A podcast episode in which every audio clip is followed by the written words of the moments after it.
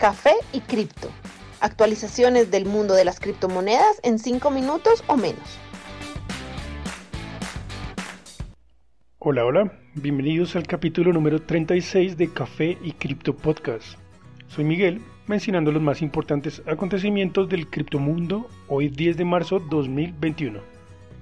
Bitcoin continúa recuperando precio rápidamente. En el momento se sitúa a 56 mil dólares, a solo 4% de su máximo histórico de 58.300 registrado hace pocas semanas. En este momento la pregunta no parece ser si Bitcoin llegará a los 60 mil dólares, sino cuántos días faltan para hacerlo. Ether se ubica a 1.798 dólares, pierde un porcentaje pequeño debido a la recuperación en Bitcoin, sin embargo también se acerca mucho a su valor máximo, aproximadamente a un 10% de este, que sería alrededor de 2.040 dólares según el exchange Coinbase. La fuerte recuperación del principal criptoactivo ha causado una ligera caída en todas las demás monedas en el top 10. BNB se encuentra a 276 dólares, ADA a 1.13, Ripple a 0.46, Link a 29.6, todas promediando pérdidas del 5% en el último día. Promediando pérdidas del 1% tenemos a DOT, ubicada a 37.8 dólares, y Litecoin a 201. El antiguo ejecutivo de Goldman Sachs, Raúl Pal, ha revelado que la capitalización de mercado en el mercado cripto va a superar los 100 trillones, según su estimado. El valor actual es de aproximadamente 1.7 trillones. Pal le dijo a sus más de 400.000 seguidores en Twitter que la mayoría de inversionistas tradicionales fallan en ver el potencial de las criptomonedas porque creen que los activos siempre vuelven a su valor promedio, por lo cual todo se ve como una burbuja para ellos. Agregó que mientras muchos proyectos en el criptoespacio eventualmente van a morir, Aquellos que sobrevivan van a atraer usuarios y crear un efecto de red, permitiéndole crecimiento a todo el ecosistema.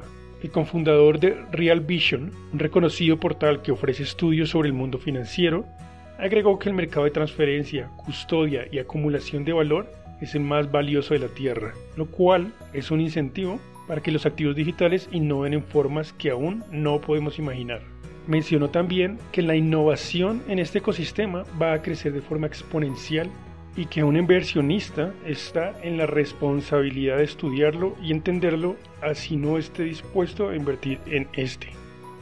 También ha predecido que el precio de Ethereum podría superar los 20 mil dólares en este ciclo. El billonario inversionista Mike Novogratz ha mostrado interés en la cuarta cripto más grande del mercado, Cardano, en medio de ese rally que la vio superar el precio de un dólar y generar un crecimiento por encima del 500% en lo que va de este año. En Twitter, Novogratz preguntó a sus seguidores si alguno podía dar un caso de uso ejemplo para justificar el movimiento alcista de ADA, la moneda nativa de la red Cardano. ¿Quién fue uno de los que respondió la pregunta? Pues el mismo Charles Hoskinson, fundador de Cardano, mencionando que se alegraría de poder tener un chat con él. Novogratz es un inversionista muy respetado y uno de los primeros analistas de Wall Street en aceptar criptomonedas. También es fundador de Galaxy Digital, un barco mercantil digital que ofrece múltiples servicios como manejo de activos y consultorías a compañías. Mientras Bitcoin alcanza nuevos valores máximos, el millonario filántropo Bill Gates ha encendido la alarma respecto a la huella de carbono de las criptomonedas la cual solo se espera que empeore a medida que el criptoactivo se hace cada vez más popular. Pues en una reciente entrevista, Gates le dijo al New York Times que Bitcoin consume mayor electricidad por transacción que cualquier otro sistema conocido por el ser humano, apodándose de paso como un escéptico de Bitcoin y agregando que a nivel climático no es algo positivo.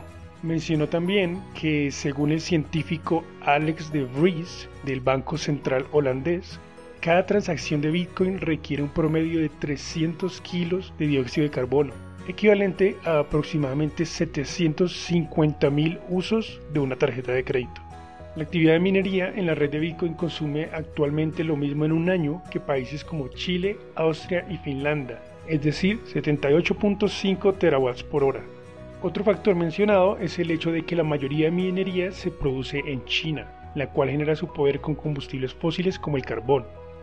Al respecto, Jack Dorsey, presidente de Twitter, había dicho en diciembre que tras su iniciativa de inversión para energía limpia en Bitcoin, la cual consta de un fondo de 10 millones de dólares, esperan que eventualmente el proceso de minado se lleve a cabo completamente con energía limpia.